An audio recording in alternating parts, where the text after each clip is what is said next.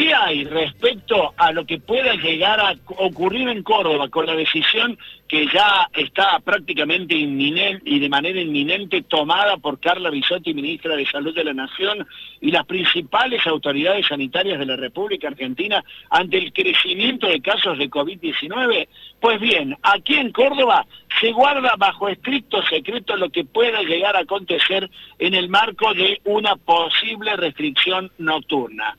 ¿Por qué hay tanto silencio? Y pues porque ya hay de demasiados sectores que están planteando que sería prácticamente imposible cerrar, por ejemplo, la actividad de algunos comercios, la actividad fundamentalmente de restaurantes y otros centros de esparcimiento que, por ejemplo, los shoppings a duras penas habían conseguido levantar un poco el amperímetro con la actividad económica. Ayer tenía la oportunidad de hablar eh, mano a mano con José Viale, el responsable de la Cámara de Comercio de Córdoba, quien ha dicho que después de todo lo que perdió el sector comercial, eh, aquí en Córdoba se pueden ver en cada una de las galerías eh, comercios totalmente cerrados. De hecho, aquellos que en algún momento tenían la posibilidad de tener un ingreso con el alquiler de locales comerciales, hoy por hoy están pensando más en la venta de esos locales que en la posibilidad de recuperar el sector y volverlos a alquilar.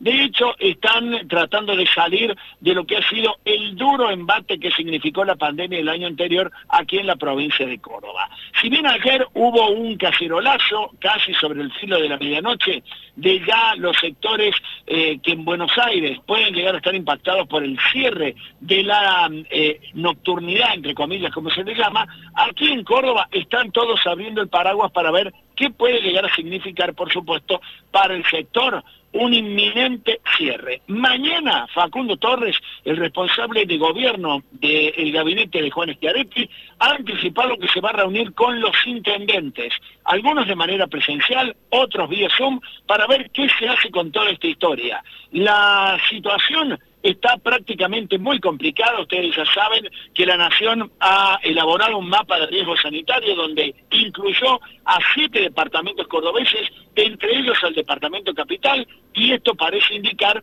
que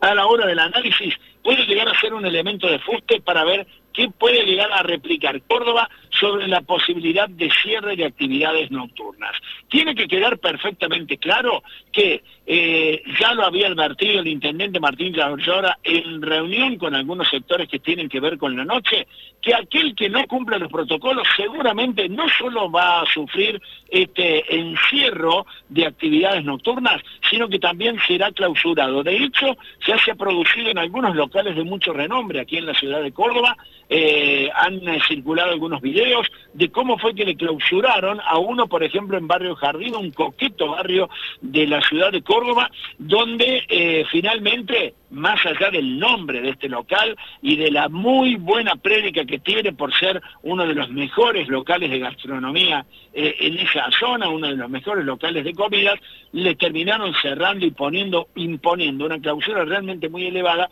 por esta cuestión de la violación de los protocolos. Mientras en Córdoba y en el resto de la provincia no haya más alcohol en gel, no haya declaraciones juradas, no haya eh, control de la temperatura en el ingreso de cada uno de los locales, la situación puede llegar a eh, ponerse realmente muy crítica. Mañana, en la reunión que Facundo Torres tenga con los intendentes, seguramente vamos a tener alguna idea más esbozada, más clara, acerca de si Córdoba puede llegar a plegarse en lo que es casi un cierre cantado para la noche que se anunciaría el viernes por parte de las autoridades nacionales.